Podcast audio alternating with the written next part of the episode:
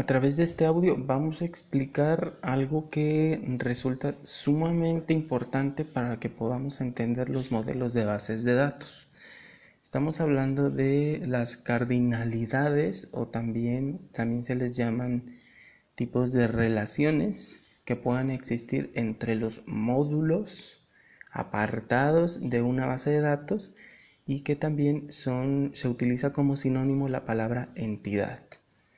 Es decir, que si yo tengo una base de datos como tal, estoy seguro de que está compuesto por diferentes módulos.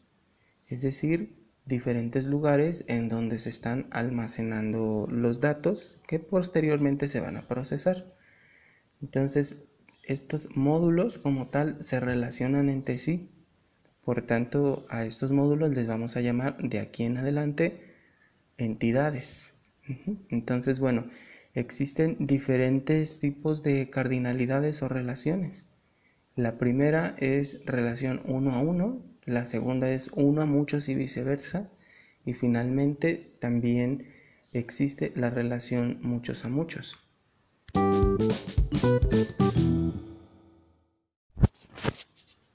Relaciones uno a uno. Estas relaciones entre bases de datos se dan cuando cada campo o clave del campo aparece solo una vez en cada una de las tablas o entidades también. Tomando como ejemplo del mundo real, una clara relación de uno a uno podría ser el nombre de cualquier persona y su número de teléfono.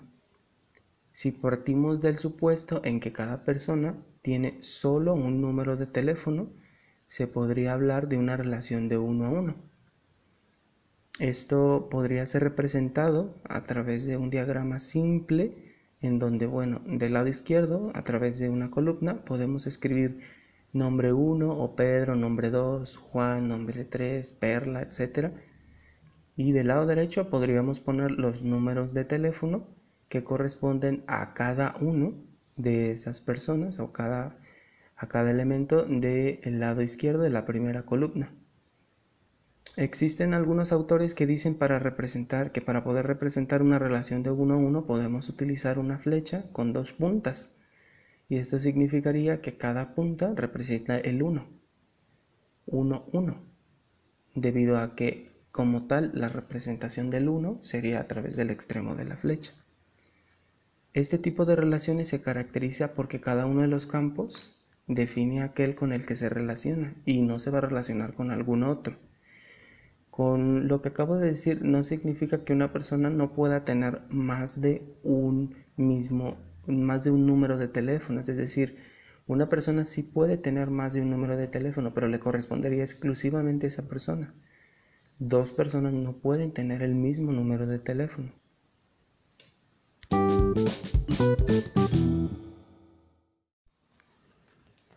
Las relaciones uno a varios.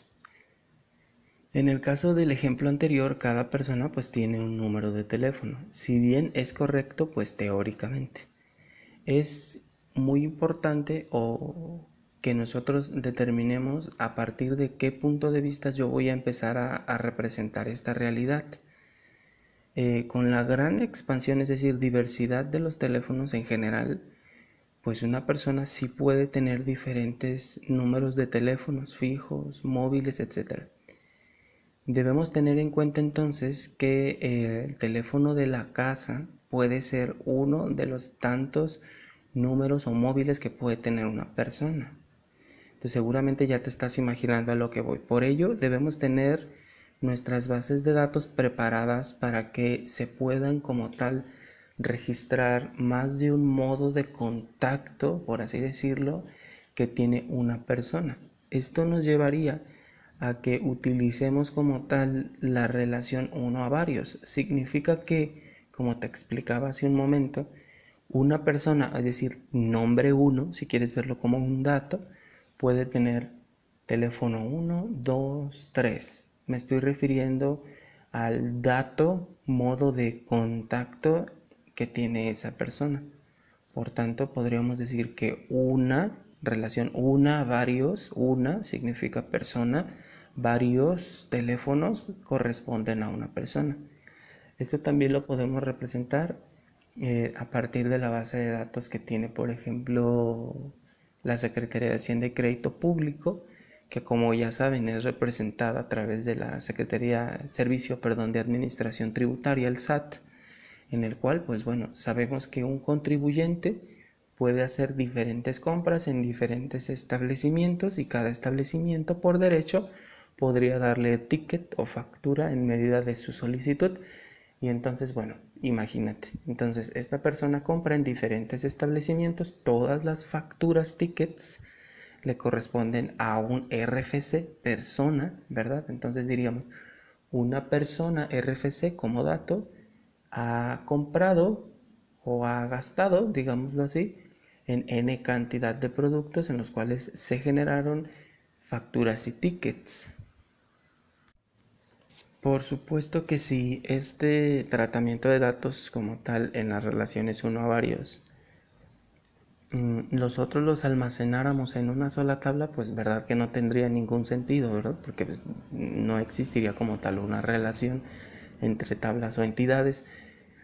Lo recomendable es que a partir de tu estructura lógica de las cosas se construyan tablas de manera separadas. Por ejemplo, sabemos que en una escuela existen pues, grupos, maestros, áreas administrativas, n cantidad de áreas administrativas, ¿verdad?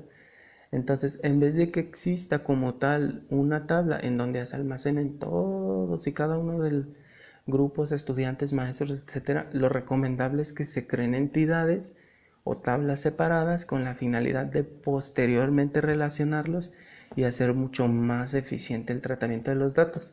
Así es que después del procesamiento de los mismos, es decir, de la relación, se podrían crear nuevas tablas, nuevos informes, reportes, por supuesto, mucho más dinámicos. ¿no? Entonces, en este tipo de relaciones de uno a muchos, y casi siempre yo digo y viceversa, porque si lo vemos dibujado, pues en el caso de los teléfonos, serían varios teléfonos a una persona y de una persona a varios teléfonos, varias facturas o tickets a un contribuyente RFC o un RFC como tal tiene diferentes facturas, tickets compradas.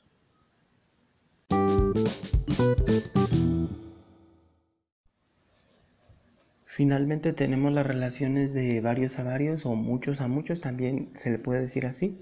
Y esta última tipo de relación eh, la podemos encontrar eh, o se puede utilizar cuando las entidades y en sí sus campos, claves, etcétera, tienen relación con muchas sin decir específicamente cuál campo o dato de esa entidad, pero tienen relación todos los datos con todos los datos de una entidad 1 con la entidad 2. Por tanto, eh, volviendo al tema de los teléfonos, eh, hemos encontrado la manera de relacionar cada una de las personas con sus diferentes, diversos tipos de teléfono, ya sea el de casa, el de su empresa, el de su móvil. Por tanto, no es extraño tener en nuestra base de datos diferentes o diversas personas que trabajan en la misma empresa. Por tanto, va a aparecer el mismo número de teléfono porque estamos hablando de un, de un contacto o de un número de teléfono para una empresa en general. Entonces todos los, los empleados pueden registrar el mismo número de teléfono o miembros de la, de la misma familia, por así decirlo. Por tanto, pues van a compartir, ¿verdad?, el mismo número de teléfono, ya sea el de la empresa o en todo caso en el del hogar.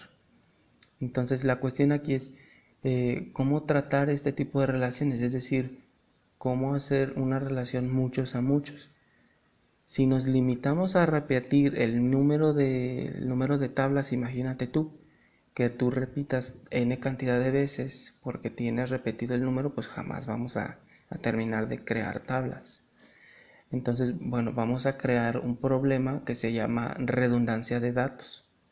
Entonces vamos a estar generando N cantidad de registros para cada uno de los integrantes, es decir, empleados de la empresa que ponen el mismo número o los integrantes de la familia que ponen el mismo número y eso ya, ya decíamos le llamamos redundancia, ¿no?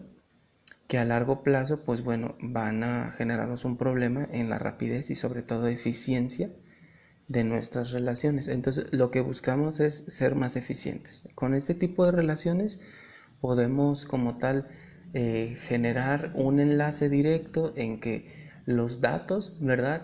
De los números de teléfono sí pueden relacionarse, se pueden coincidir con n cantidad de personas, nombres, y así es mucho más sencillo generar una coincidencia que decir, en este caso, que una persona necesariamente debe tener un número o una persona necesariamente debe tener varios, sino que muchas personas pueden tener aquí diferentes tipos de números de teléfono y estos a su vez pueden coincidir. Sé que a lo mejor puede sonar complejo identificar el seguimiento que hemos hecho de los tipos de relaciones, pero piénsalo de forma práctica. Una compañía de teléfonos sí asigna un número de contrato a una persona, pero ese mismo número de teléfono como tal que está siendo enlazado al contrato lo puede utilizar como referencia n cantidad de personas. Eso significa que no podemos establecer el uno a uno. Esto que voy a explicar es muy importante. Si bien existen diferentes tipos de relaciones, estas relaciones deben representar la realidad. No porque una persona efectivamente pueda tener un número de teléfono, no significa que en la realidad varias personas puedan tomar como referencia diferentes tipos de números o diferentes números de teléfono. ¿A qué nos lleva esto? Nos lleva a la conclusión de que cada persona que está diseñando una base de datos debe darle la flexibilidad o la rigidez, por así decirlo, que requiere para, para el registro de los datos. En términos más simples, si queremos nosotros que la base de datos solo almacene un número de teléfono por persona, la podemos restringir y solo tendríamos como tal un contacto. Se asemeje o no a la realidad, esa es la limitación que tú le puedes dar. O todo lo contrario, puede tener n cantidad de números y eso sería una relación de uno a muchos y eso sería una nueva flexibilidad que tú le estás dando a la base de datos. Sin embargo, también todos los nombres se pueden relacionar con todos los números de teléfonos y eso sería una nueva flexibilidad que tú le das a la base de datos. Es decir, que lo peor que puedes hacer es restringir tu pensamiento a que puedan existir exclusivamente en una base de datos una relación de uno a uno exclusivo, uno a uno, muchos, perdón, uno a muchos exclusivo o muchos a muchos exclusivos, no. Puede haber una serie de relaciones entre entidades con la finalidad de que sí representen la realidad. En conclusión, podemos decir que en una, en una relación de muchos a muchos, es decir, ya en una base de datos pueden relacionarse libremente las entidades y los elementos que están dentro de estas mismas tablas.